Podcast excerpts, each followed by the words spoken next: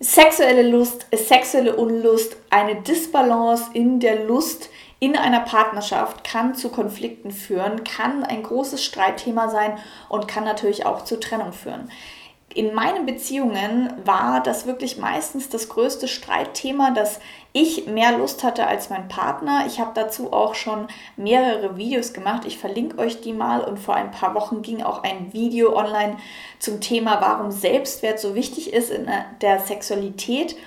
Und da erzähle ich so ein bisschen ausführlicher meine ganze Geschichte, was da in Partnerschaften für mich so schwierig war, warum mich das getriggert hat etc.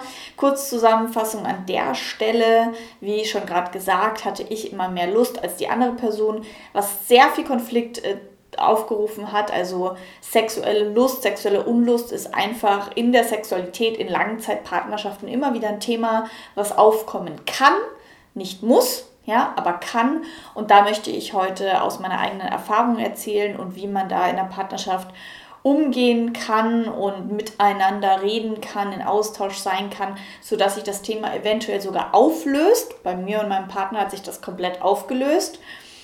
Oder man auf jeden Fall mal einen ersten Schritt tun kann, um damit umzugehen. Bevor wir jetzt hier loslegen, abonniere gerne meinen Kanal. Es gibt immer Donnerstag einen neuen Podcast rund um die Themen Selbstliebe, Körperliebe, Sexualität, Körperbewusstsein etc. Ich bin Katrin Ismaier, Sexualcoach und lasst uns mal über Konfliktpotenzial in Partnerschaften reden. Also dieses Video ist jetzt nicht nur speziell für Paare oder Menschen in Partnerschaften gemeint, sondern wirklich auch für alle, denn es geht heute viel um das Thema Kommunikation. Kommunikation in Partnerschaften und rund um Sexualität ist einfach unglaublich wichtig. Und was ich aus meiner Praxis mit meinen Klienten und Klientinnen immer wieder so raushöre, ist, dass einfach viel zu wenig kommuniziert wird. Leider, leider. Und dass das dann auch dazu führt, dass man seine Bedürfnisse nicht aussprechen kann, seine Grenzen nicht klar machen kann und dass man sich dann immer unwohler fühlt und in so eine Abwärtsspirale hineinkommt. Ja, also Kurzzusammenfassung nochmal, wie es bei mir so gelaufen ist oder was bei mir so das Thema war. Ähm, mein Partner wollte weniger Sex, ich wollte mehr Sex und dann hat sich da so eine Dynamik aufgetan, dass ich immer so ein bisschen gepusht habe und wenn eine Person auf die andere Person zugeht, dann geht die andere Person ja oft zurück. Also so ein bisschen unser Nähe-Distanz-Verhalten war ein bisschen schwierig, weil ich immer mehr Nähe wollte und die andere Person mehr Distanz oder beziehungsweise anders gesagt, wie gesagt, äh, ich erkläre das nochmal genauer in dem anderen Video, da will ich jetzt gar nicht so viel eingehen drauf, aber mein Partner hat sich oft unter Druck gesetzt gefühlt und hat damit eher Lust verloren. Also es gibt ja die Menschen, die mit Stress und Druck eher auf einen Libido-Verlust, äh, also mit einem Libido-Verlust reagieren und dann weniger Lust haben. Und es gibt die Menschen, die in Stresssituationen mehr Sex wollen und damit ihren Stress abbauen. Und wenn du halt eben so zwei Menschen hast, die so ein unterschiedliches Bedürfnis haben, die eine Person möchte mehr und hat eher so die Tendenz, Stress mit Sex oder Nähe abzubauen, also geht eher in Verbindung und die andere Person zieht sich dann eher zurück und macht alles mit sich selbst aus. Kommt euch das vielleicht bekannt vor? Könnt ihr das in eurer Partnerschaft sehen? Das muss nicht nur mit Sex zu tun haben, das kann auch einfach grundsätzlich so sein. Und dann hast du natürlich ein Problem, wenn beide so ein unterschiedliches Verhalten haben. Das heißt aber nicht, dass man nicht zusammenpassen kann, zusammen leben kann, zusammen gehören kann und sich lieben kann. Es braucht nur Respekt gegenüber einander. So. Und da versuche ich so ein bisschen ein paar Tipps euch mal zu geben, wie ihr da rangehen könnt, wenn ihr eben sexuelle Unlust oder dieses Nähe-Distanz-Ding habt oder einer eben mehr Lust hat, die andere Person weniger Lust hat dann könnt ihr euch als allererstes mal darüber bewusst werden, welche Liebessprachen habt ihr. Also die fünf Liebessprachen, da gibt es ein tolles Buch dazu, gibt es ein tolles Konzept und ihr könnt mal überlegen, welche Liebessprache habt ihr. Und ganz oft, wenn wir unterschiedliche Liebessprachen sprechen, dann ist da einfach eine, Dis also eine Fehlkommunikation, ein aneinander vorbeireden und du fühlst dich vielleicht nicht geliebt, dabei tut die andere Person ganz viel in Liebe, aber du siehst es halt nicht, weil es nicht deine Liebessprache ist. Also wenn du viel Lust auf Sex hast, viel Lust auf Intimität, dann hast du wahrscheinlich eine relativ hohe Physical Touch, also physische Nähe, Liebessprache und fühlt sich geliebt, wenn physische Nähe da ist. Wenn die andere Person hingegen aber eher so der Mensch ist, der Liebe durch Quality Time spürt, dann kann es passieren, dass ihr ein ganzes Wochenende total schön miteinander verbracht habt und die Person, die eben weniger Lust auf Sex hat, total in Liebe ist, weil sie ja die ganzen, also weil sie ja ihre Liebessprache das ganze Wochenende sprechen konnte. Und du aber hingegen siehst gar nicht, dass da so ein wunderschönes Wochenende stattgefunden hat, sondern siehst nur, da war keine Nähe, da war kein Sex und ich fühle mich nicht geliebt.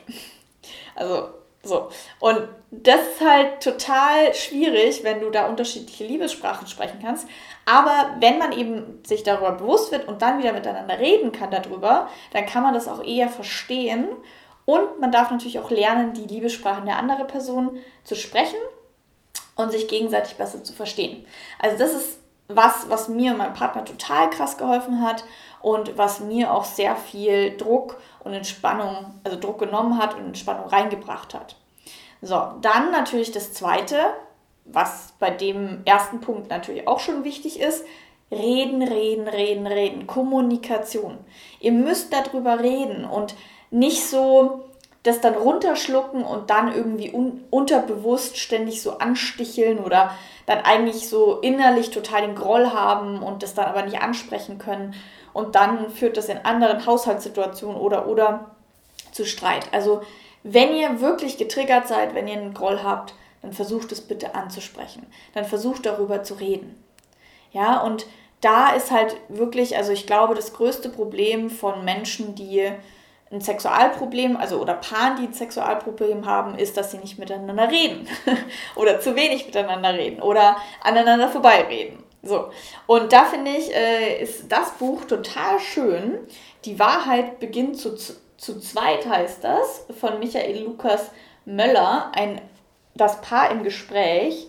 Da geht es um Zwiegespräche, also Zwiegespräch ähm, mal ganz einfach versucht zu erklären, ist, wenn man die andere Person ausreden lässt oder dass man nicht ständig so hin und her redet, also jeder redet und ständig kommt eine Antwort und dann steigert man sich in irgendwelche Sphären, wo man eigentlich gar nicht hin wollte, sondern die Person bekommt zum Beispiel einen Redestein und darf fünf Minuten sagen, was für sie wichtig ist und bei sich bleiben und dann bekommt die andere Person den Redestein und versucht auch zu sagen, was für sie wichtig ist und nicht so drauf einzugehen, sondern eher auch bei sich zu bleiben. Ganz einfach mal zu erklären. Das ist ein tolles Buch. Darüber ähm, kann man wirklich nochmal so ein bisschen nachdenken, wie man besser miteinander reden kann. Ähm, natürlich alle Arten, sich Reden zu vereinfachen ist super. Mein Freund hat mir letztens das hier geschenkt, haben wir leider noch nicht ausprobiert. 90 Fragen, die verbinden für mutige Gespräche zu zweit. Das sind, ist so ein total schönes Kartenset, wo einfach Fragen draufstehen. Das ist jetzt nicht in Bezug unbedingt jetzt auf das Thema, aber einfach so allgemein, dass man einfach lernt, über wichtige Dinge mal zu reden. Ich kenne so viele Partnerschaften, wo nie über irgendwelche Dinge, also wo man irgendwie so aneinander vorbeilebt oder irgendwie nur über das Wesentliche, Alltagsmäßige redet, aber nie so tiefer über sich und die Beziehung. Also eigentlich sollte man so mindestens einmal im Monat so ein Feedback-Gespräch haben, wo man sagt, bist du gerade glücklich in unserer Beziehung? Was fehlt dir gerade? Was wünschst du dir? Das machen mein Partner und ich total oft. Und in der ersten Zeit, also als wir zusammengekommen sind, so das erste Jahr, haben wir wir haben so viel geredet. Weil klar, wenn du zwei Menschen, zwei komplette Leben zusammenschmeißt, dann gibt es erstmal meistens, äh, klar, viel Verliebtheitsphase, ja, aber auch viel aufeinanderprallen. Und man muss erstmal irgendwie schauen, wie man miteinander klarkommt. Und inzwischen ist es so viel einfacher geworden. Aber wenn wir dann mal wirklich was haben, was schwer zu besprechen ist, wo viel Triggerpotenzial ist, dann kann ich euch auch Herz sprechen, sorry, Herzsprechen hier empfehlen. Das ist so ein Brettspiel wo man auch so ein bisschen angeleitet wird, ähm, ja, zu reden und so Stöckchen hat, wo man sagen kann, oh, ich fühle mich jetzt getriggert, ich brauche eine Pause oder ich will auch was sagen. Auch total toll. Also, wenn ihr Schwierigkeiten habt, miteinander zu reden, ja, dann versucht nicht immer nur so dieses Schatz, wir müssen reden, weil das klappt eh nicht. Wenn jemand sich angegriffen fühlt, dann wird er nie wirklich ein konstruktives Gespräch mit dir weiterführen, sondern versuche spielerisch anzusprechen, eher so auf dieses, wollen wir mal ausprobieren, können wir nicht mal das? Und auch wirklich natürlich zu erklären, wie du dich fühlst. Und nicht so, du bist die Person, die weniger Sex will, mit dir ist irgendwas falsch. Oder du willst immer nur Sex, du siehst mich gar nicht als Person, wie ich wirklich bin, bla bla. Es gibt ja tausend Anschuldigungen in Bezug auf dieses Sexual Sexualität, Lust, Unlust-Thema, weil wir fühlen uns dadurch natürlich nicht geliebt oder getriggert und dann zeigen wir mit dem Finger auf jemand anderen. Und das Einzige, weshalb wir das geschafft haben, so auseinander zu klamüsern, also wir hatten da echt eine turbulente Zeit am Anfang und inzwischen hat sich das komplett schön aufgelöst, sodass wir eigentlich relativ ja, ausbalanciert Lust oder nicht Lust haben und relativ, also sehr regelmäßig zusammenkommen in unserer Sexualität, aber nicht so mit diesem Gefühl, ich muss ihn überzeugen und er macht eigentlich nur mit, sondern wirklich so beide aus vollem Herzen Lust drauf haben. Und das hat natürlich einen Prozess von beiden Seiten gebraucht, Persönlichkeitsentwicklung von beiden Seiten, dass beide Seiten sich ihre Themen anschauen und dass die Person, die eher in die Distanz geht, lernt, mir tut Körperlichkeit gut, mir tut es gut, mich auch zu öffnen. Mir gibt es auch ganz viel, dieses mal im Moment abzuschalten. Also dass die Person, der das leichter fällt, die Person unterstützt, aufzumachen und die Person, die immer so zu sehr pushy ist, auch mal lernt, eher mit sich selbst zu bleiben. Also meistens ist dieses sexuelle Unlust Lustthema dass eine Person sich schnell zurückzieht, also diesen Ich bin gestresst, ich ziehe mich zurück Modus hat und darin verfest verfahren ist und die andere Person eben, mir geht es nicht gut, ich brauche jetzt hier Nähe oder ich will mich geliebt fühlen, ich brauche jetzt die Nähe. Und in dem Moment, wo die Person zurückgeht und sich so ein bisschen entspannt und mehr mit sich selbst sein kann und einen höheren Selbstwert, Selbstliebe bei sich bleiben lernt und die andere Person lernt, dass sie nicht immer mit allem alleine klarkommen muss und ihr Nähe und Liebe und Intimität gut tut, in dem Moment kann da so ein, eine wunderschöne Beziehung daraus entstehen. Ja, und das ist bei uns passiert und es fühlt sich so schön an, so gut und ja, ich bin super, super, super dankbar, dass ich das erleben darf, so eine erfüllte Sexualität in einer Partnerschaft zu erleben. Ich habe früher immer gedacht, Langzeitpartnerschaft bedeutet automatisch schlechten Sex. Und äh, klar, wir sind jetzt erst drei Jahre zusammen, aber trotz alledem, ja, ist das einfach so ein schönes Gefühl, dass es nicht langweilig wird, dass man immer noch Lust aufeinander hat und ja, es gibt auf jeden Fall bestimmt immer noch, also es ist nicht, dass das immer dann so sein wird, sondern es gibt immer Phasen im Leben. Die eine Person kriegt ein Kind, die andere Person hat irgendwie einen Jobwechsel, jemand stirbt. Also es gibt ja immer Phasen im Leben, wo das dann wieder alles in Disbalance kommt. Aber wenn man eben die Tools hat, miteinander zu reden, kann man es wieder ein ausbalancieren. Und ich finde den Satz, mein Partner hat das letztens in einem Foto geschickt, den finde ich so schön und so wichtig Du hast einen Partner verdient, der sich wirklich aus tiefstem Herzen Mühe gibt. Und ich habe ihn so angeschaut und wir haben uns so angeschaut und haben gesagt, ja, ich habe das erste Mal in einer Partnerschaft wirklich das Gefühl, dass sich beide Seiten gleichermaßen Mühe geben.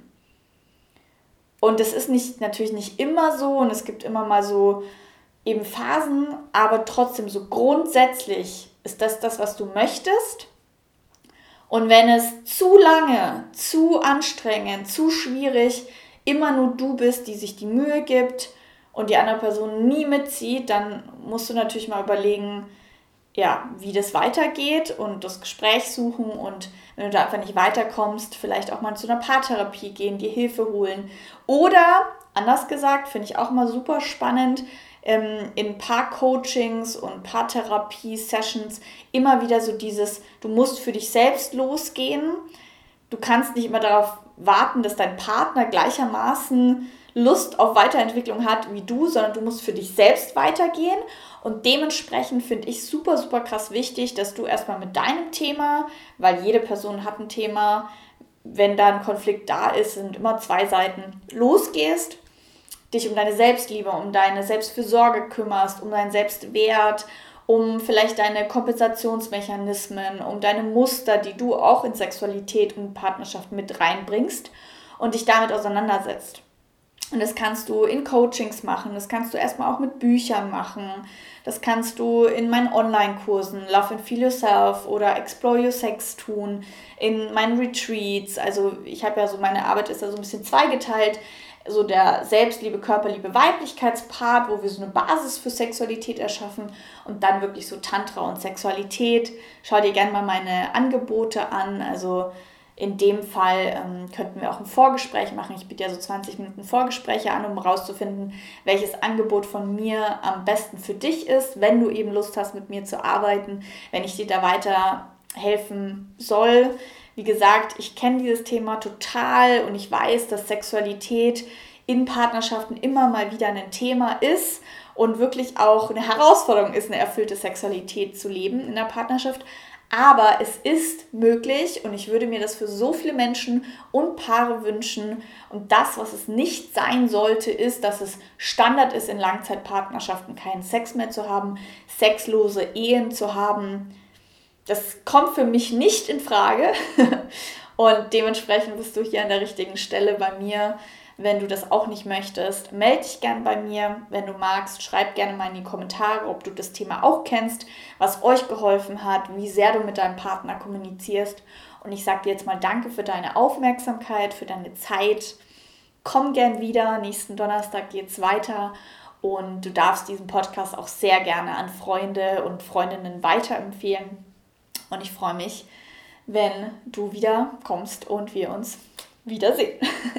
Bis dann. Ciao.